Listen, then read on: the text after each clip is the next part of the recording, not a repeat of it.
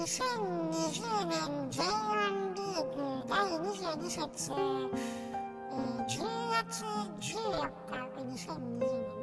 えー、19時3分キックオフ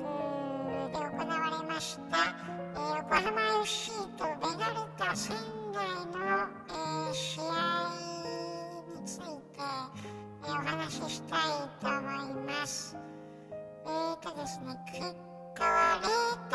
対0の引き分けになりました。うーん、そうですね、まあ、感想といえば、まあ、うん、勝ちたかったなっていうようなね、えー、試合でしたね。一応あの、まあ、J リーグの選票によると、浜 FC が内容で圧倒しながらも無得点、えー、勝ち点1を分け合うというような、えー、選評ですね。うんそうですね、まあ、あの前節から横浜2人先発メンバーを変えたということで、左サイドバックにシチで、フォワードにですね、斎藤幸輝が入ったということで、あの、戦ったわけなんですけど、うーん、そうですね。まあ、ちょっと残念というしかないんですけど、あの、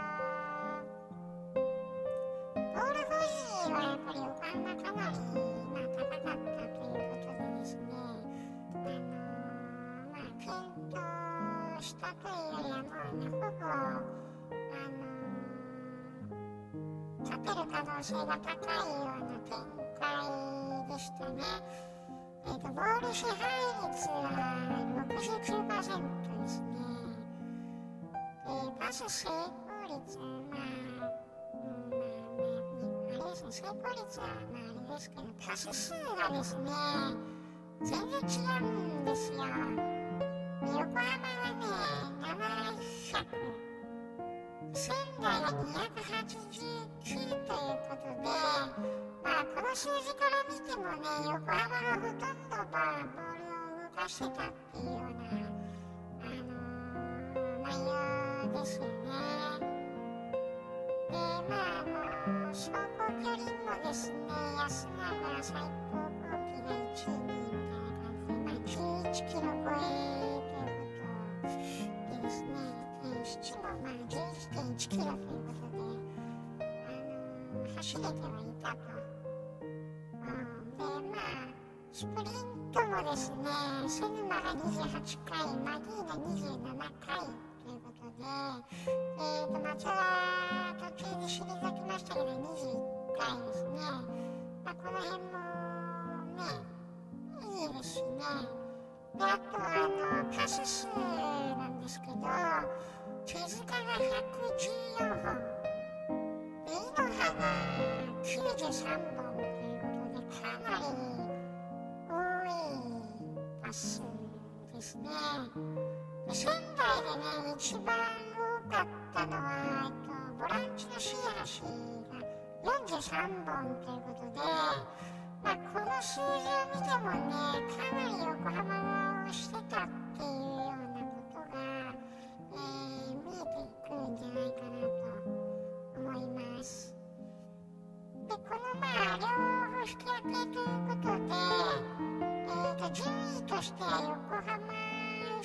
が13位、勝ち点21。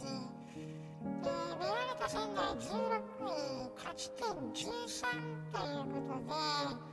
あの、まあ、上積みは1ポイントだけではあったんですけど、あのまあ、横浜がこれ、あのコンサドーレ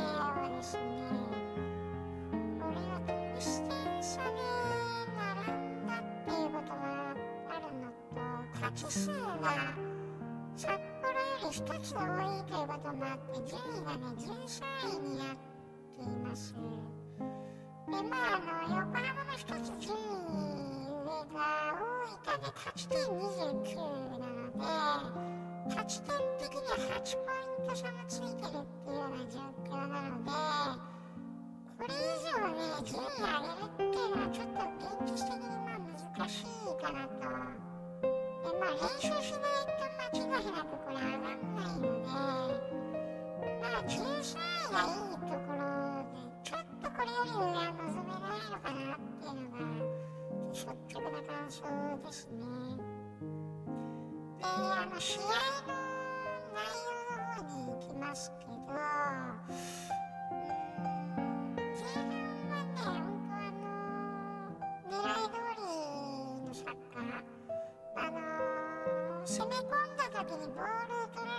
取り返して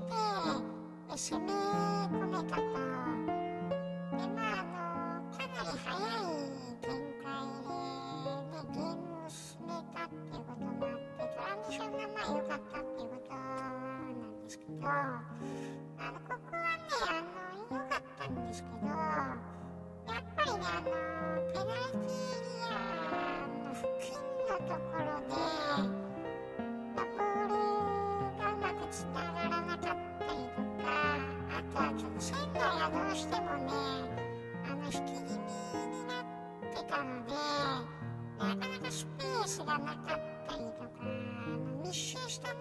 プレーせざるを得ないっていうこともあったのでちょっとね横浜としてはもう少しなんか工夫が欲しかったかなと。うん相手にちょっとボール持たすとかっていうことも含めてちょっとあまりにも前がかりすぎたっていうところですかね。でねチャンスもなくはないんですけど決定的なところは少なかったと思いますね。あのシュートもね、まあ、決定的なのってどうなちょっと記憶が曖昧な部分も、まあ、あるんですけどどちらかというとねなんかあの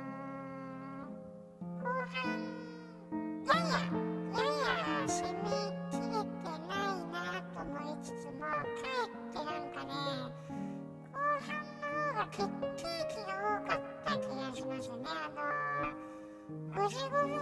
ぐらいにですね、センターバックの小林があの上がっているところでね、あの低弾道のミドルシュート、まあキーパーにあのセーブされちゃったんですけど、これも良かったですし、あとはですね、あのコーナーキックからね、小林ヘディングしたと思うんですけど、これもね、あの良かったですよ。ほんとちょっとのね、差だったので、まあ、どっちか決まったらっていうのもね、あったんですけど、でももう少しね、流れの中から、ちょっと決定的なシーンが、まあ、欲しかったかなっていうのはちょっとありますね。うんでですね、まあ、試合ご覧になった方もね、あのお分かりだと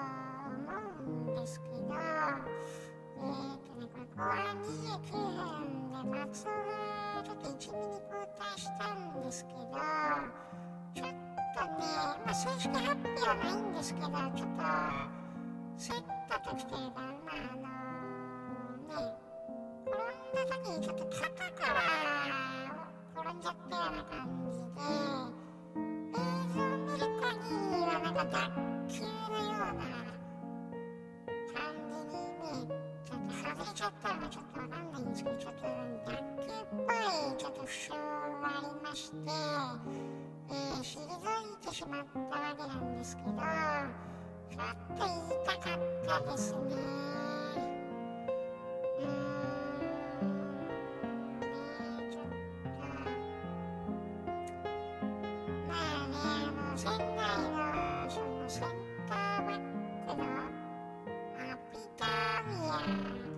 ー・ウィア久しっていうのと平岡っていうのがねちょっとイエロー1枚ずつもらってましてもう1枚でねあの退場にできたっていうところもちょっとあったんですけどまあねあのセンターバック相手センターバックに対してちょっとプレッシャーがねあんまりちょっとかけれなかった？で駆け引きもそんなあるようにも見えなかったね、ちょっとね、攻め方が単調だった。うん、ボールうまくつないでね、このあの手塚中心のパスワークっていうのは本当良かったんですけど、これね、あのフィニッシュだけが足りないとかね、そう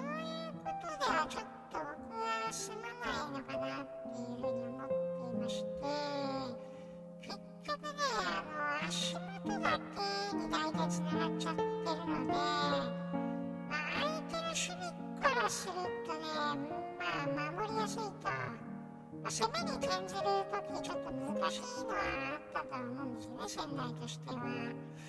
でもね、あの守りきるっていう意味ではね、そんなに難しくなかったような感じじゃないですかね、仙台としては。でね、もう後半の最後にあの、後半42分に島尾マーケットクエンカ出したってこともあるんですけど、まあね、サイドバックのパラを島尾までに変えるっていうのはもう完全にこれあの、守りに行くぞっていうメッセージですよね。で、まあ、守りきられちゃったっていう、まあ、結果なんですけどうーんちょっ、とね、やっぱりあのペース握りすぎて点取れないっていうのは、これは別にあの横浜に限らず、あの他のチームでもあるんですけど、ちょっとね、まああの、次の試合までそんなにね、日にちないので、日曜日ですかね。えー、なので、ちょっと修正っていうのはまあ難しいと思うんですけど、まあ、あの限られた時間の中でどこまで、えー、フィニッシュの形を作っていけるかっていうのはちょっと次の FC 東京戦では、えー、注目したいと思います。そうですねなかなかちょっとねラッキーなところがないと点が取れないでまああの川崎ぐらいのなんかこの力と連動性があったりとか、まあ、柏みたいになんか強力なフォワードがいればね、まあ、1点は取れると思いますし、まあ、川崎なんて、ほぼ相手に対して攻め込む展開もね、いくつかあると思うんですけど、まあ、引かれた時に点取るっていうのは確かに難しいんですよね。でそうなるとねやっぱりセットプレーとかあとはその体張って強引にも前に行ってとかね、まあ、PK もらうっていうのもありますけどやっぱりある程度強引にいかない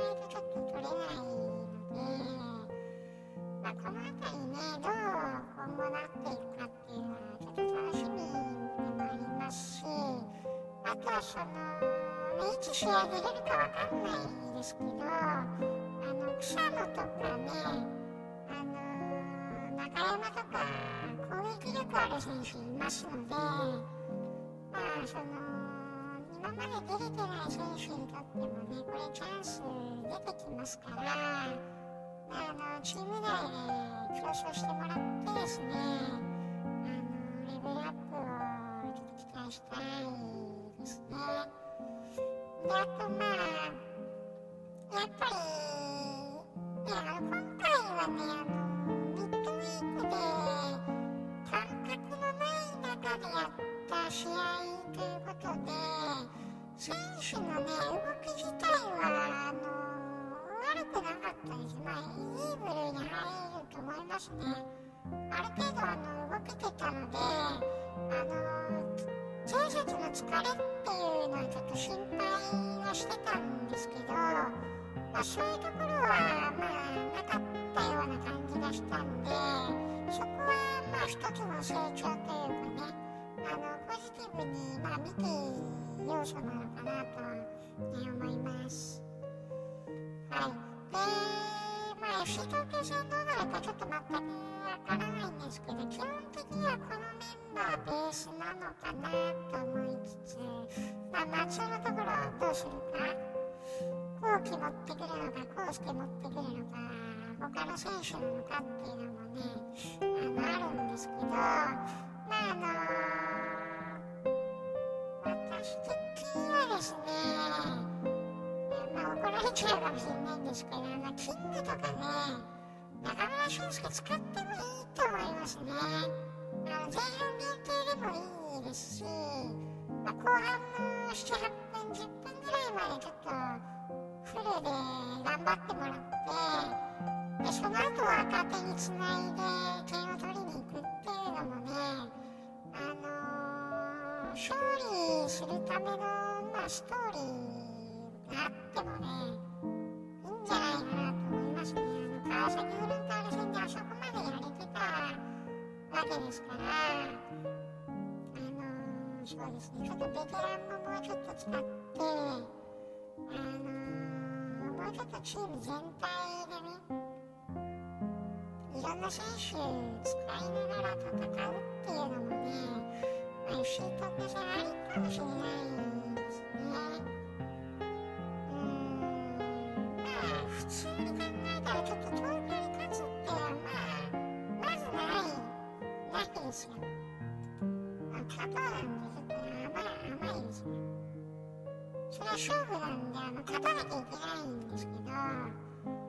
まあちょっと、FC 東京のメンチとか、ね、見たり、まあケラインもいるとは思うんですけど、現在2位のチームですからね、まあそうは言っても、あの、4位の名古屋に、横浜市勝ってはいますけど、まあ、あの、よくて引き分けで勝てたらラッキーで全然いいと思うので、まずはね、あののー、大怪我しないようにね、で松尾もちょっと無理して使わないで、多分まあ、脱臼ぐらいだったらね、出れるとは思うんですけど、ちょっとね、あのー、まだシーズン残り全試合ありますし、え、来年の開幕もね、確か早いんですよ。始まるのが。で、そういうこともあるので、あの、ちょっとね、あの、杉本でしたっけ、まあ、なかなか出れてない選手にもね、ちょっと機会を与えるっていうのはね、えー、いいと思いますね。で、あとちょっと言い忘れちゃったんですけど、あの、七のところがね、なんかね、ちょっと期待してた通りの動きではなかったかなっていうのはちょっとあの言いたいですね。やっぱバックパスがあの右足でちょっとボール蹴ってほしいところちょっと持ち替えちゃったんで、なんか前になかなか行けないとか、パスの出すリズムが遅れたりとかやっぱりちょっとあって、ちょっとね縦の推進力、少しはね、いいシーンあったんですよ。クロスボール上げてっていうのがあったんですけど、まあ、クロス上がっても、なんかフォワードにちゃんとね、あの、出せていなかったで、クリアされちゃったとかもあって、まあ、いいところも悪いところもあるっていう感じでしたね。うん、で、逆にあの、右サイドバックのマギーニはまあ良かったかなと。うん、ちょっとどういう細かいデータかっていうのはちょっと見れてはいないんですけど、まあ、明らかにあの開幕時のバタついてた守備っていうのは、えー、良くなりつつあると。まあ、あの、まだまだあの、うまくなれるとは思うんですけど、あの、まあ、欠かせない戦力っていうかね、やっぱあの、あれだけ右サイド高い位置でね、枯れて、で、チャンス構築ね、できてますから、まあ、よく言えばね、もっと切り込んでシュートとかね、あの、欲しいんですけど、あの、まあ、そのうちそういうね、あのシーンもね見せてくれるんじゃないかなっていう、ま、期待はしてますので、まあ、引き続き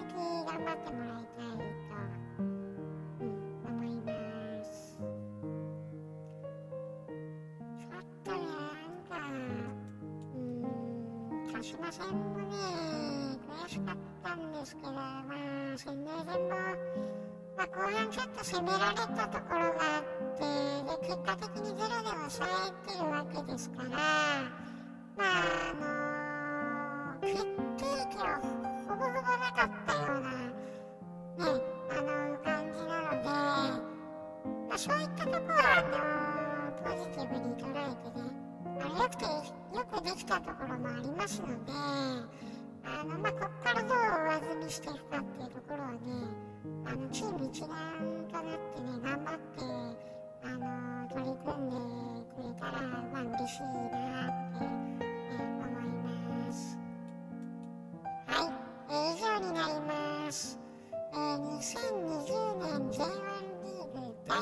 22節、